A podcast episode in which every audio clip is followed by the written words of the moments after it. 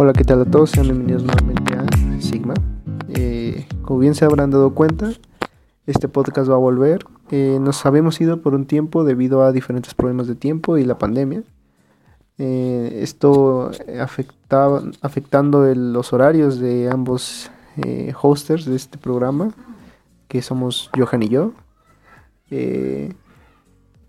sin embargo, pues bueno, ante un sentimiento de responsabilidad con la información y la verdad y así como seguir comentando los temas de actualidad, pues he decidido retomar este proyecto. Johan por el momento no volverá debido a diferentes problemas de tiempo y, y pues de disponibilidad, ¿no? Esperamos que en un futuro se pueda reincorporar y de no ser así, pues bueno, aquí tendrán siempre a su fiel locutor.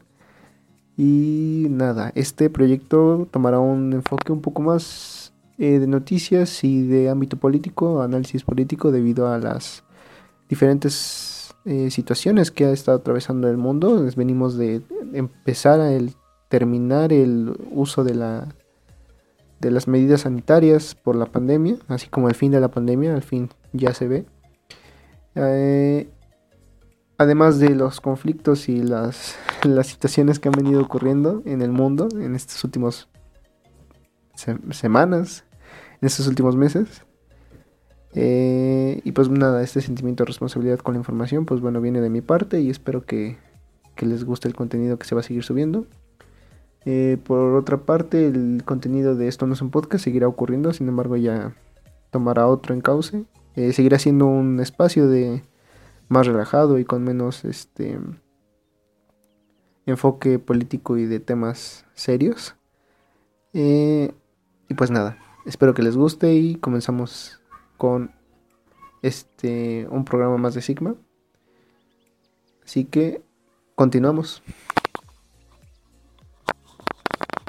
Pues bueno, podemos comenzar en primer lugar con unas cuantas noticias. Debemos atender a lo que está pasando en México eh, y esto es pues bueno que vemos una cierta contracción de la economía. Eh, comenzaremos por la siguiente nota que es que pues bueno por segundo mes consecutivo caen 3.9% las ventas automotrices en México.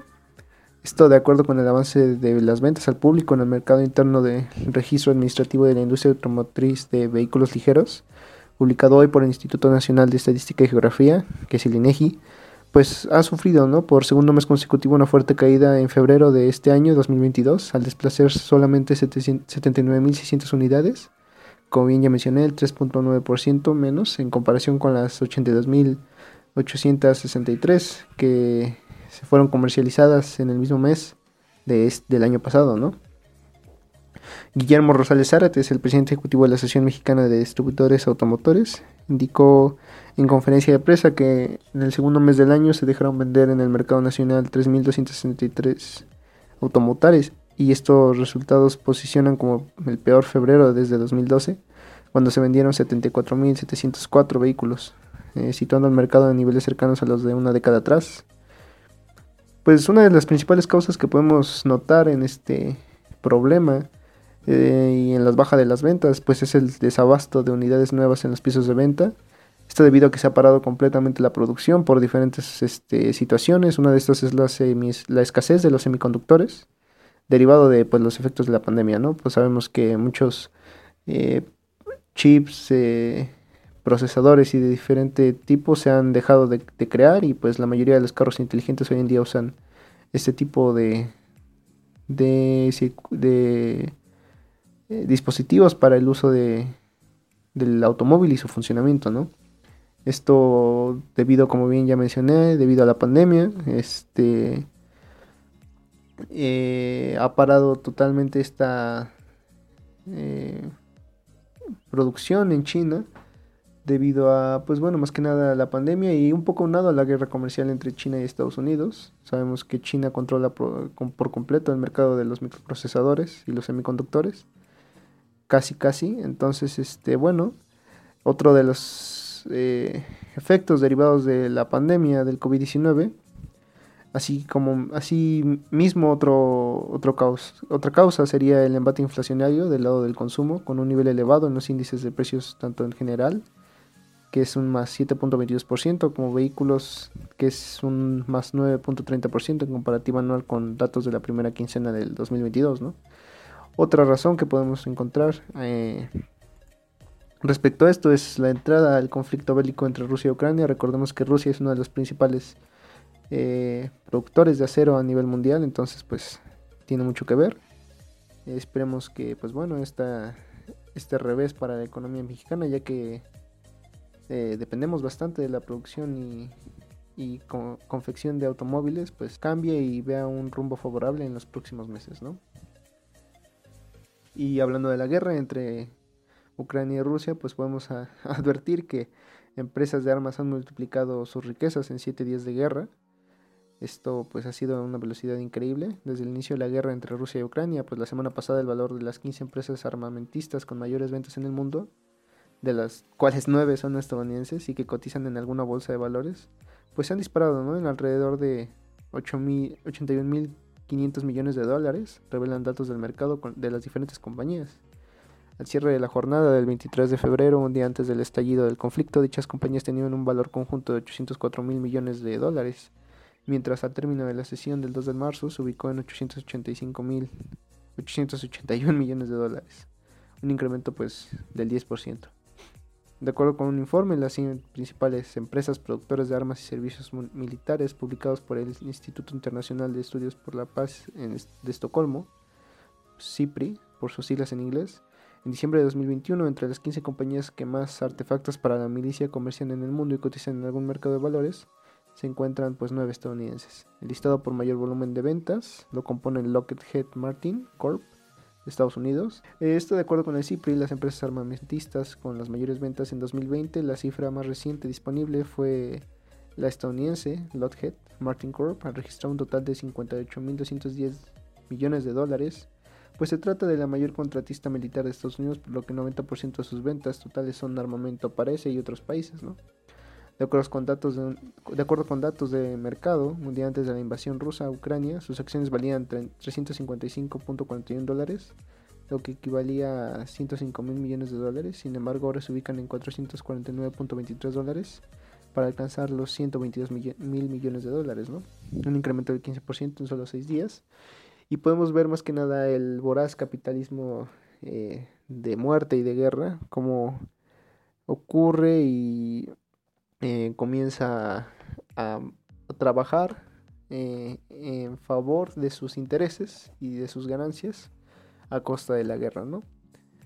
Es este un poco turbia esta noticia debido a que, pues bueno, desde días antes de que comenzara el conflicto ya venía el, ya venía el incremento en las acciones de estas empresas de armamentista, de tipo armamentistas, y pues podemos ver, ¿no? Que el conflicto por, eh, entre Ucrania y Rusia, al menos por parte de Estados Unidos, jamás eh, se tuvo un temor, sino que más que nada parecía más deseado, ¿no? Que nada el que, que llegase el conflicto.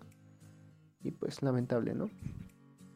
Entre otras noticias tenemos que la economía de México eh, crecerá menos de lo previsto en 2022. Esto es claramente obvio. Como bien sabemos, pues ya acabamos de leer una noticia que, que podría tener sentido, dar sentido a esta nota, ¿no?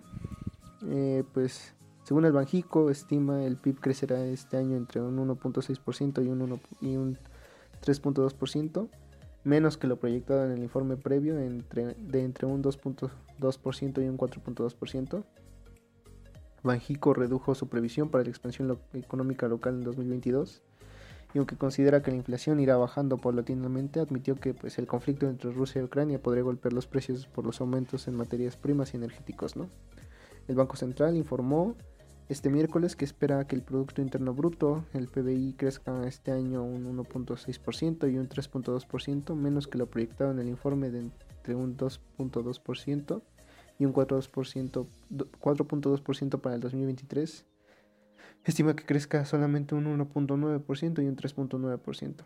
La autoridad dijo que los efectos de la pandemia del coronavirus sobre la inflación general y subyacente han resultado ser más profundos y duraderos que lo, que lo previsto. Advirtió que presiones de costos, incluyendo salariales e interrupciones en cadenas de suministros, también presionarían. La aparición y rápida propagación de la variante Omicron ha demostrado que persisten riesgos en torno a la evolución de la pandemia, ¿no? Eh, indicó Banjico en su informe trimestral divulgado todo esto el miércoles. Y pues bueno, podemos notar que la pandemia ha seguido haciendo estragos, la economía no solo de México, no solo del mundo, sino también de México. Así como viene a, dar un vuelco total el conflicto entre Rusia y Ucrania, ¿no? Eh, esto ya se, venía, se veía venir debido a que si bien la oposición en México ha eh, gritado a los cuatro vientos que el gobierno no incentivó la inversión en empresas, pues podemos, podemos advertir que esto tiene sentido debido a que la mayoría de las empresas no, no paró y siguió teniendo una buena este unas buenas ganancias y muy jugosas durante la pandemia al menos las empresas que que venden bienes este, de acceso fácil, ¿no? Eh, sin embargo, todo lo que es la, producción y la, el abasto en cadenas de suministros, pues se vio parada no solamente aquí, sino también en Estados Unidos. Vimos estos famosos este, eh, desabastos de diferentes productos. Eh, pareciera que veíamos Venezuela en, Estados Unidos cuando realmente te encontrabas en el condado de, Scranton en Pensilvania, ¿no?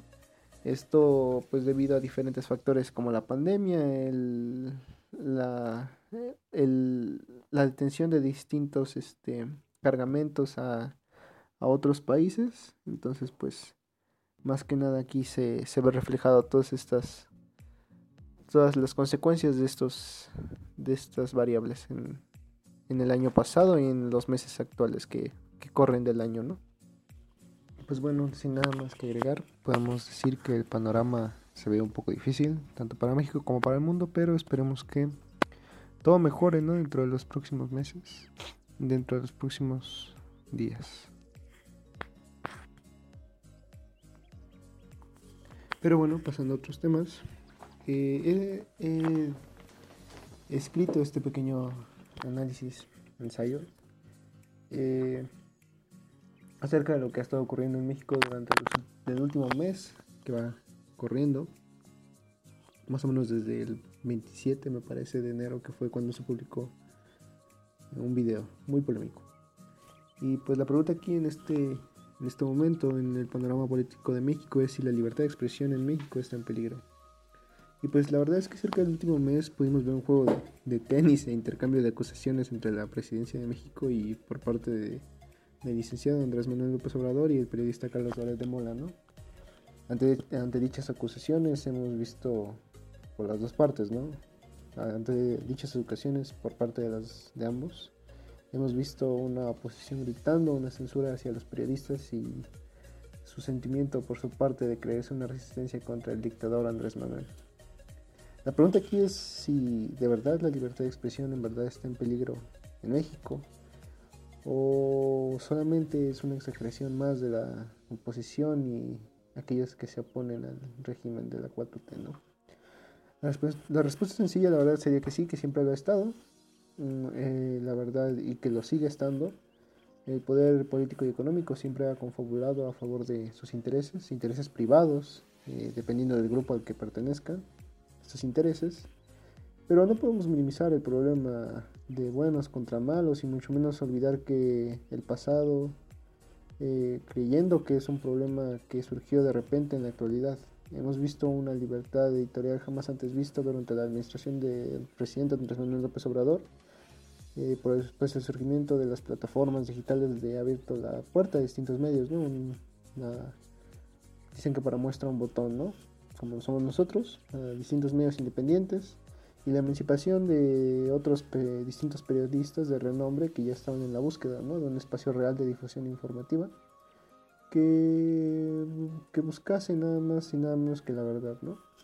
Eh, sin embargo, a pesar de la libertad editorial, hemos visto que en los últimos meses los asesinatos a periodistas han eh, ido en escala únicamente y vemos que superan los de si, si comparamos con otros sexenios en, los puntos de gobierno y en exactamente en los meses que, lleva corriendo este gobierno, pues ha, sobrepasado los asesinatos a periodistas con respecto a los dos gobiernos anteriores.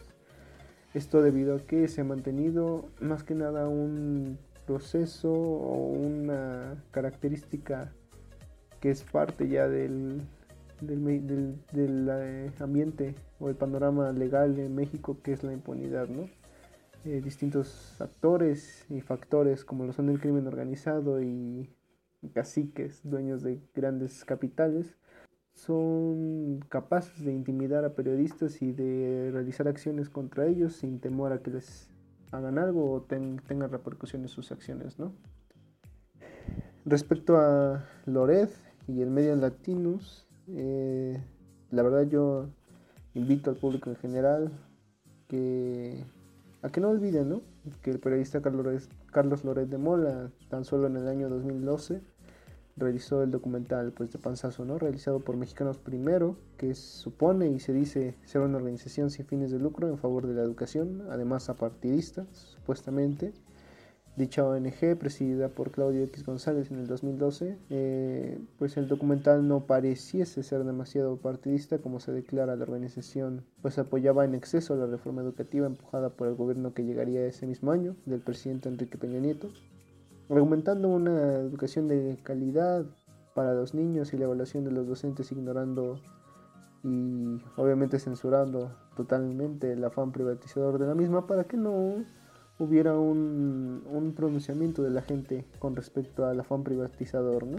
Que únicamente la reforma educativa de Peña Nieto es el inicio de la privatización en México de, del sistema educativo. ¿no? Eh, es un hecho que ayer y hoy Loret no es más que un periodista al servicio de los grandes capitales, ¿no? fuera de que si en verdad eh, es un hecho ¿no? que tenemos un, problema con la educación en México, pero va más allá. ¿no? Era, era obvio que Loret tenía un, una línea editorial pagada por los grandes capitales, ¿no? llámese Claudio X González eh, o el Portal Latinos que tiene relación con Roberto Madrazo Pintado, el portal Latinos, que dicho hombre es el principal contendiente político contra Andrés Manuel López Obrador en el 2006.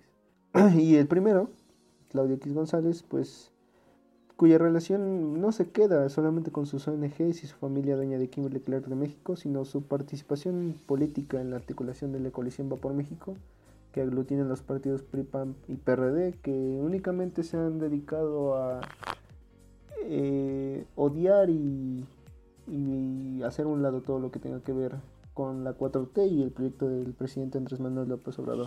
Aquí la conclusión que debemos hacer es que sí es un hecho que Carlos Loret de Mola es un ejemplo vivo de que hay poderes y intereses eh, conspirando lamentablemente en contra de un gobierno, en contra del gobierno de Andrés Manuel López Obrador. Sin embargo, esto no, no, no hace que que, el gobierno de Andrés Manuel López Obrador sea víctima eh, por ser un gobierno bueno y con grandes eh, resultados. Todo lo contrario, pues el, incremento en el asesinato de los periodistas nos demuestra que no hay una mejora, en, al menos en el ámbito de la seguridad y en el ejercicio pleno y seguro de, los, de la profesión.